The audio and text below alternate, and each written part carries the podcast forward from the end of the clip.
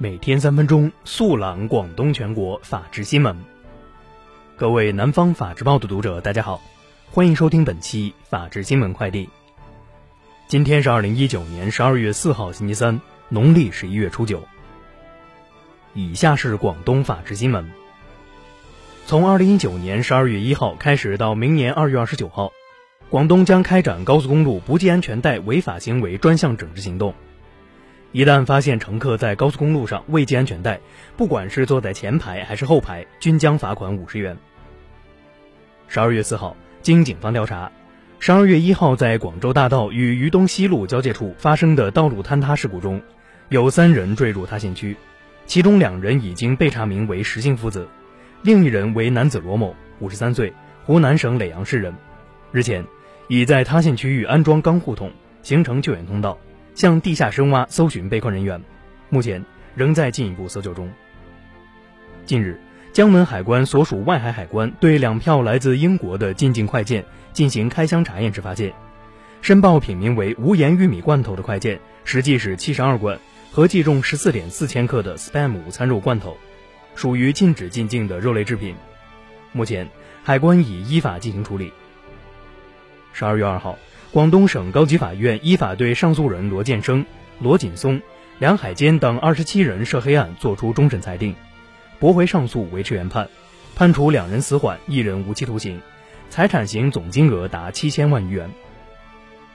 日前，韶关真江警方成功侦破一宗特大非法开采砂石案，经专业权威机构现场检验测算，非法开采砂石数量达四百四十万余立方米，破坏价值达四点四二九亿元。警方依法刑拘二十六名涉案人员。十一月二十八号，真江区检察院依法将十九名涉案人员向韶关市真江区法院提起公诉。近日，珠海市香洲区法院通过灵活运用执行方法，成功直接一宗房屋租赁合同纠纷，既确保了欠债企业继续正常运作，又保障了申请执行人的合法权益，实现法律效果和社会效果双赢。以下是全国法制新闻。十二月三号，最高检举行第三十三次检察开放日活动。一月至十一月，全国检察机关对受理审查逮捕的一百二十七点七万人中的二十八万人作出不捕决定，不捕率达到百分之二十一点九。据海宁发布，截至十二月四号二时三十分，共搜救出二十二人，其中七人经全力抢救无效死亡。下一步将继续开展现场搜救，不惜一切代价挽救生命。最大限度减少伤亡，全力以赴做好善后工作，积极做好事故原因的调查。十二月三号，内蒙古自治区人大常委会原副主任邢云受贿案一审宣判，法院对被告人邢云以受贿罪判处死刑，缓期两年执行。邢云当庭表示服从判决，不上诉。十二月三号起，二零二零元旦火车票正式开售。二零二零年春运首日火车票也将从十二月十二号起开售。近日，河南鹤壁一名三岁女童玩耍时不慎坠入十四米深井中，但因井口比较小，成年人无法下井。